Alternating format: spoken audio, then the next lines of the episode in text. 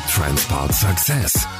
Die Zukunft des Bulli. Ich bin Thorsten Tromm. Hallo und willkommen zu einer neuen Folge. Wir haben es in diesem Podcast ja schon häufiger gesagt. Die Automobilindustrie befindet sich in einem gigantischen Wandel. Die Investitionskosten sind massiv gestiegen und bisher bewährte Geschäftsmodelle werden auf längere Sicht nicht mehr so funktionieren. Deshalb müssen diese neu überdacht oder auch völlig neu entwickelt werden. Diese Situation macht Kooperation nun deutlich attraktiver. Der Volkswagen-Konzern hat bereits im Juli 2019 die Zusammenarbeit mit Ford verkündet. Dabei spielt Volkswagen Nutzfahrzeuge eine nicht ganz unerhebliche Rolle. Bei Lars Krause steht Leiter Produktmanagement Volkswagen Nutzfahrzeuge auf der Visitenkarte und er erklärt mir heute mal, welche Rolle die Bulli-Marke bei dieser Kooperation spielt. Die Ford-Kooperation die zerfällt eigentlich in zwei große Bereiche. Das ist einmal der LCV-Part, das ist der Part, der uns natürlich interessiert hier bei Volkswagen Nutzfahrzeuge. Und es ist auf der anderen Seite der MEB-Part bei den Pkw-Kollegen, äh, die ja eine Plattform liefern an Ford, äh, die dann in ein Ford-Fahrzeug eingeht. Okay, verstehe. Der Konzern liefert die Plattform und ihr kooperiert bei den Fahrzeugprojekten. Bislang hat man ja eher eine, sagen wir mal, gesunde Konkurrenz zu Ford vermutet. Jetzt kommt es zu einer engen Zusammenarbeit. Kannst du mal verraten, warum VW Nutzfahrzeuge nicht seinen Weg weitergeht? Bis jetzt hat das ja, dank toller Autos wie dem Multivan, dem California oder auch dem Caddy bestens funktioniert. Ich glaube, was unsere Zielsetzung betrifft, ist unsere Strategie eigentlich glasklar. Wir haben drei Säulen, ähm, die möchte ich auch noch mal kurz nennen, weil ich glaube, dass immer wieder wichtig ist, dass wir uns das vor Augen führen. Ähm, die eine Säule ist ganz klar, wir wollen weiterhin im Freizeitbereich der Nummer eins Player sein. Da reden wir jetzt vom Multivan, da reden wir von unseren vielen Kunden, die wir über Jahre begeistern und da reden wir am Ende dann auch vom California. Das heißt, das ist für uns absolutes Must dass wir weiterhin dieses super erfolgreiche Marktsegment bedienen. Die zweite Säule ist ähm, die Säule, die unsere Zukunft ein Stück weit auch ausmachen soll. Das ist die autonome Säule, wie wir das nennen, autonomes Fahren, wo wir sagen, da gibt es ein Feld, was die ganze Industrie revolutionieren wird. Da ist die Frage, wann und in welchem Umfang. Aber wir sind uns sehr sicher, es wird autonome Fahrzeuge geben. Und der erste große Anwendungsfall, der ist in unserem Segment, im Nutzfahrzeugsegment. Das ist die zweite große Säule. Und wir haben die dritte Säule, das ist die Gewerbekundenseite. Wir wollen weiterhin auch nur Europas Nummer eins Player, und das ist ja nicht ganz einfach, bleiben in diesem Segment der klassischen Gewerbekunden. So, und wenn wir sagen, diese Strategie, die ist gesetzt, dann geht es jetzt eigentlich um die Frage, wie setzen wir das um? So, und da muss man, glaube ich, jetzt wieder berücksichtigen, wie viel Geld habe ich in der Kasse? Wie viel kann ich mir leisten? Welche Kompetenzen habe ich? Welche Ressourcen habe ich, wenn man so will? Und wo setze ich diese Ressourcen ein? So, und da ist die Strategie aus meiner Sicht eben schlüssig zu sagen, wir setzen unsere Kompetenz, unser Geld insbesondere auf die Freizeit und auch auf das autonome Fahren ein Stück weit und versuchen eben beim Thema Gewerbekunden zu kooperieren. Was wird man von der Zusammenarbeit mit Ford denn zuerst sehen? Und wenn die Autos dann bei den Händlern stehen, kann ich dann den Ford überhaupt noch vom VW unterscheiden? Kann ich mich denn weiterhin darauf verlassen, dass ich einen echten Bulli bekomme oder unterscheiden sich die beiden Fahrzeuge am Ende nur durchs Logo? Das erste Projekt, das wir gemeinsam in den Markt bringen äh, wollen, ist der Cityvan. Äh, Ende nächsten Jahres, sodass das erste Auto, was aus der Kooperation entsteht, ein von VW entwickeltes ist und auch ein von VW gebautes Auto. Dann folgt ähm, der Amarok Nachfolger in 22, äh, den wir in Silverton in äh, Südafrika bauen werden und der dann äh, aus meiner Sicht ein sehr, sehr würdiger Nachfolger unseres Amaroks äh, darstellen wird. Das Design ist soweit abgeschlossen und ähm, das hat überzeugt sowohl intern als auch extern in Kundenkliniken, so dass wir da sehr zuversichtlich sind, dass wir auch das erste von Ford entwickelte und gebaute Fahrzeug erfolgreich in den Markt bringen können. Ja, und das äh, dritte Auto, was sozusagen in der Kette dann ansteht, das ist der sogenannte One-Ton, der T6.1 Nachfolger ab 24, 25. Der soll natürlich die Gene unseres Kernautos weitertragen. Der wird dann äh, nahtlos an den Erfolg des T6.1 hoffentlich anknüpfen und äh, ich sag mal diese Lücke, die wir dann haben, äh, beim N1-Segment schließen. So, wie sieht eigentlich die Differenzierung aus? Äh, die ist, äh, die folgt natürlich so ein bisschen unseren Erfahrungen, die wir im Konzern gemacht haben in vielen Projekten. Ich sag mal, der Prototyp ist ja so ein bisschen der Polaris-Ansatz beim Touareg und Porsche Cayenne. Äh, das war ja so das erfolgreiche Projekt eigentlich, wo man auf einer technischen Basis zwei sehr unterschiedliche Autos entwickelt hat und auch in den Markt gebracht hat. Ähnlich sind wir eigentlich hier auch vorgegangen.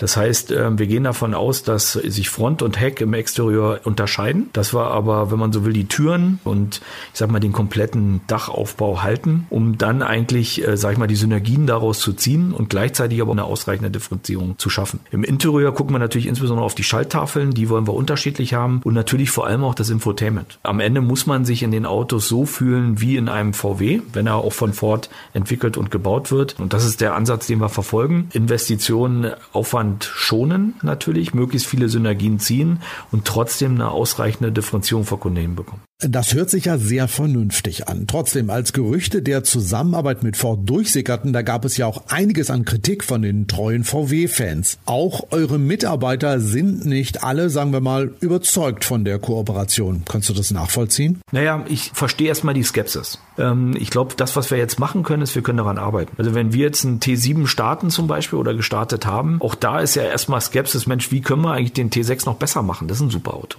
So, und auch da bewegen wir uns Meilenstein für Meilenstein, Step by Step. Und genau das machen wir jetzt zusammen mit Ford. Wir verfolgen diese Projekte genauso, wie wir unsere Projekte verfolgen. Das heißt, wir versuchen in jedem Meilenstein, den wir durchlaufen, sicherzustellen, dass wir immer die Ziele, die wir uns für das Projekt vornehmen, erreichen. So, und das ist, sind am Anfang eben erstmal die Konzeptparameter, die wir festlegen. Die müssen dann eben auch unseren Ansprüchen genügen am Ende. Die müssen am Ende einen würdigen T6.1 Nachfolger zum Beispiel ergeben. Da geht es vom Bremsweg über Beschleunigung Beschleunigung, über Verbrauch, über bestimmte Eigenschaften, über Nutzlast, über alle Kriterien, die ein Nutzfahrzeug am Ende ausmachen, äh, gehen wir da in Dialog mit dem Partner und versuchen eben die Ziele dort umzusetzen und auch abzuhaken. Und mittlerweile sind wir auch im Design und sind am Ende schon vielleicht äh, auch bald bei ersten Prototypen. Die Kritiker kann man am Ende nur darüber überzeugen, indem man Ergebnisse liefert. Lass mal ehrlich, besteht nicht die Gefahr, dass Ford viel mehr von dieser Kooperation profitieren kann als VW Nutzfahrzeuge? Immerhin haben sie ja jetzt den Zugang zum gut gehüteten Rezept eines der erfolgreichsten Autos der Geschichte, nämlich dem VW Transporter. Der T6.1 war in der Vergangenheit oder ist immer noch, wenn man so will, die eierlegende Wollmilchsau. Wir haben daraus einen California abgeleitet, wir haben daraus einen Multivan abgeleitet,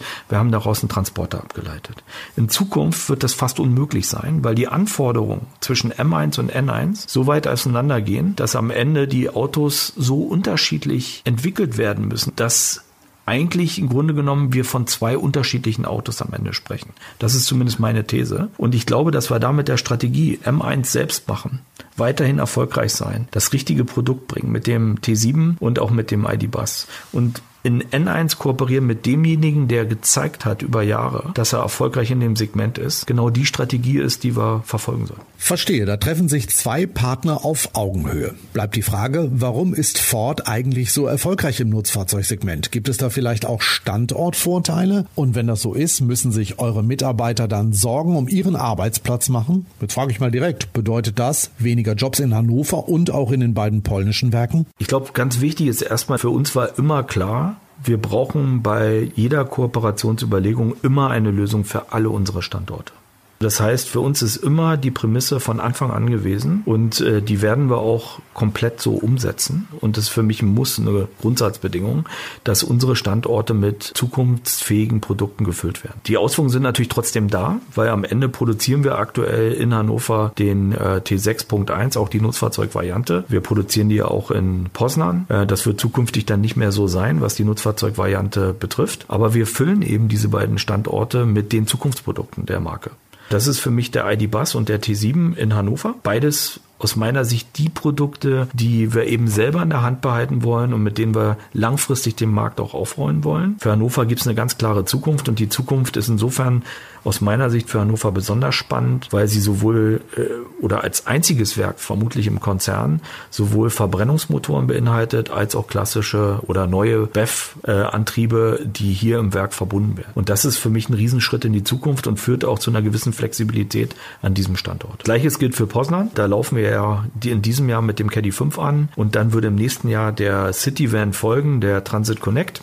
Ähm, damit wollen wir auch diesen Standort langfristig auslasten und äh, den Standort zu einem echten, zu einer echten Homebase für Stadtlieferwagen machen, über 2030 hinaus. Also das sind ja deutliche Zusagen. Hört sich für mich nachvollziehbar an. Ähm, ich gucke ja immer ganz gerne hinter die Kulissen. Was mich brennend interessieren würde, ist, wie ist so ein Projekt eigentlich organisiert? Kannst du uns ein bisschen was über euer Team bei VW Nutzfahrzeuge und die Zusammenarbeit mit Ford erzählen? Es gibt halt äh, unterschiedliche Aufgabenstellungen in der Kooperation und die werden auch mit unterschiedlichen Menschen bedient. Äh, es gibt einmal das Verhandlungsteam, was sehr intensiv an, der, an den Verträgen arbeitet, die ja abzuschließen sind. Und dann haben wir natürlich die Teams, die an, einfach an den Autos arbeiten. So, und das ist besonders spannend, weil die, diese Teams sind sehr international aufgestellt. Wir haben also hier in Wolfsburg und Hannover ein Team, was sich um den City-Van kümmert und den auch mit den Ford-Partner gemeinsam definiert und jetzt auch in Umsetzung bringt. Ähm, das ist sehr dicht angehängt an das Caddy-Team, weil das natürlich das Know-how hat. So, und dann haben wir natürlich ein Wanton-Team,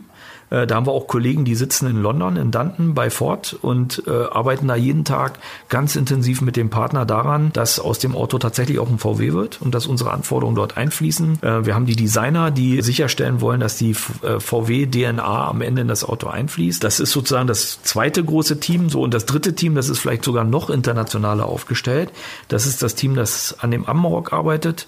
Ähm, der Amarok wird ja interessanterweise in Australien entwickelt, äh, bei Ford Australia. Und und wir haben auch da Kollegen vor Ort, die täglich mit dem Partner arbeiten, äh, die in Melbourne sitzen und dort, äh, sage ich mal, unsere Interessen vertreten und dafür sorgen, dass wir einen echten Amarok auch erzeugen. So und äh, diese Teams, die jetzt auch vor Ort sitzen, die werden dann wieder unterstützt von den Experten, von den Kollegen, von Teammitgliedern in den einzelnen Geschäftsbereichen, in der Entwicklung, in der Produktion, ja, in der Beschaffung, in, im Vertrieb, im Produktmarketing, die dann ihre Inputs da auch einbringen und äh, gemeinsam an diesen Projekten arbeiten. Sind das denn alles Mitarbeiter von Volkswagen Nutzfahrzeuge oder sind auch externe Spezialisten eingekauft worden? Naja, eingekauft haben wir eigentlich keine Menschen. Wir haben äh, Leute rekrutiert, aber innerhalb des Konzerns. Die Expertise, die muss auch von innen herauskommen. Also ich glaube, wenn man jetzt wirklich da so ein Auto entwickeln will, da muss man erstmal auch die Gene hier mitbringen, muss auch ein VWler sein, ein Stück weit. Wenn man jetzt Leute für so ein Projekt einkaufen würde, dann kommt da auch kein VW raus. Also das ist ganz klar da meine Meinung. Aber wir haben Leute auch äh, konzernweit rekrutiert. Das heißt, Kollegen vom PKW sind rüber gewechselt. Äh, wir haben aus verschiedenen VWN-Bereichen Menschen zusammengezogen und haben ja auch äh, Zielwerte aufgebaut, die sukzessive gefüllt wurden. Die meisten, würde ich sagen, sind zugeordnet und arbeiten dort Vollzeit an dem Projekt mit. Aber wir haben natürlich auch immer wieder Experten, die wir involvieren. Wenn wir jetzt zum Beispiel über die Sitzkonfiguration im Wanton nachdenken, dann holen wir uns natürlich auch das Know-how von den Kollegen aus den Fachbereichen, ähm, zum Beispiel aus der Entwicklung, die uns dabei helfen, dass wir auch wirklich unsere Anforderungen am Ende dort äh, ja, einbringen können und auch durchgesetzt bekommen. Und dafür greifen wir natürlich auf Kollegen zurück, die vielleicht äh, Part-Time dann nur unterstützen und ansonsten im T6 T6.1 oder im T7 oder auch im ID-Pass arbeiten. Danke für die Einblicke, Lars. Wir haben heute erfahren, wenn zwei starke und erfolgreiche Partner sich zusammentun und dazu noch Ideen für tolle Fahrzeugprojekte haben, können am Ende alle nur davon profitieren. Also die beiden Autobauer, deren Mitarbeiter und natürlich am Ende auch die Käufer. Wir dürfen also gespannt sein. Solltest du noch Fragen haben, dann schau einfach mal in die Shownotes. Dort gibt es eine Möglichkeit, mit uns Kontakt aufzunehmen und deine Fragen loszuwerden. Solltest du uns bereits abonniert haben, dann findet sich die nächste Folge bald in deiner App. Falls nicht, dann klick einfach mal auf den Abonnieren-Button, egal welche Podcast-Plattform du gerade nutzt. So bleibst du immer up to date. Ich bin Thorsten Tromm und wir hören uns in der nächsten Folge wieder. Bis dahin, ciao. Das war We Transport Success, die Zukunft des Bulli.